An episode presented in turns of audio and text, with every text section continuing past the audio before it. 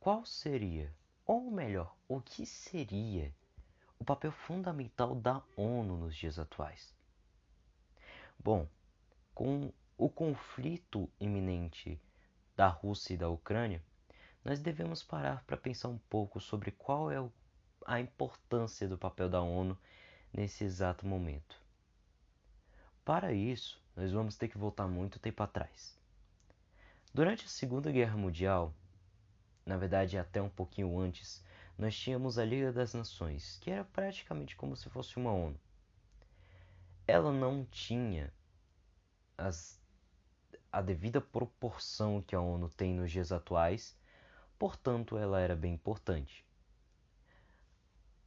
O seu maior dever era promover a paz mundial para que não ocorresse é, de nenhuma forma outro conflito tão grandioso que nem foi a Primeira Grande Guerra Mundial, que na época era chamada de a Grande Guerra.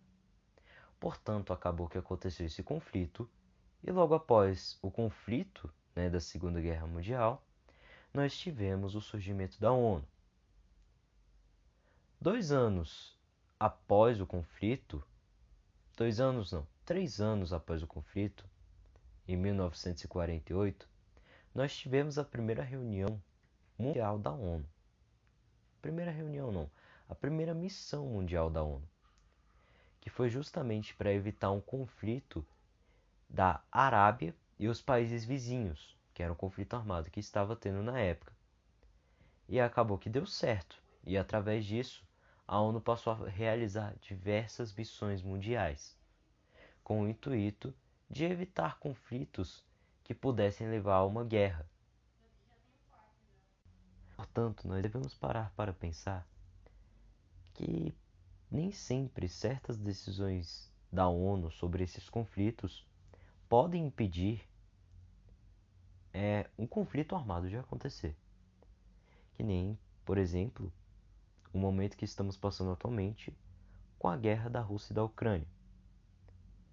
Essa guerra está prejudicando vários países financeiramente, pois há produtos que eles compravam da Ucrânia ou da Rússia que não estão vindo para cá. Na verdade, da Rússia eu acho que é bem provável.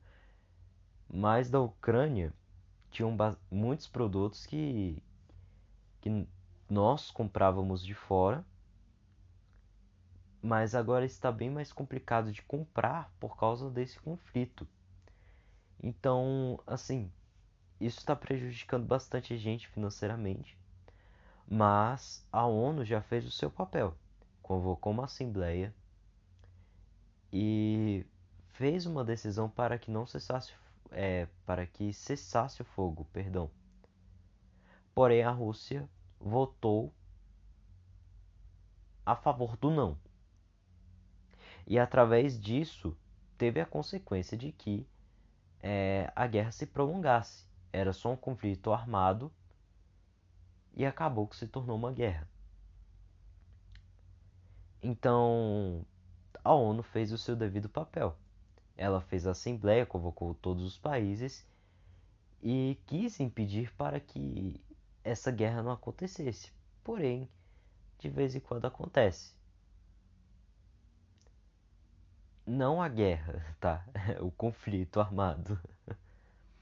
Mas assim, há várias decisões da ONU também que não surtem muito impacto na vida das pessoas que mais precisam é, de ser, é, que dependem de certas decisões para que possam ter uma qualidade de vida muito melhor.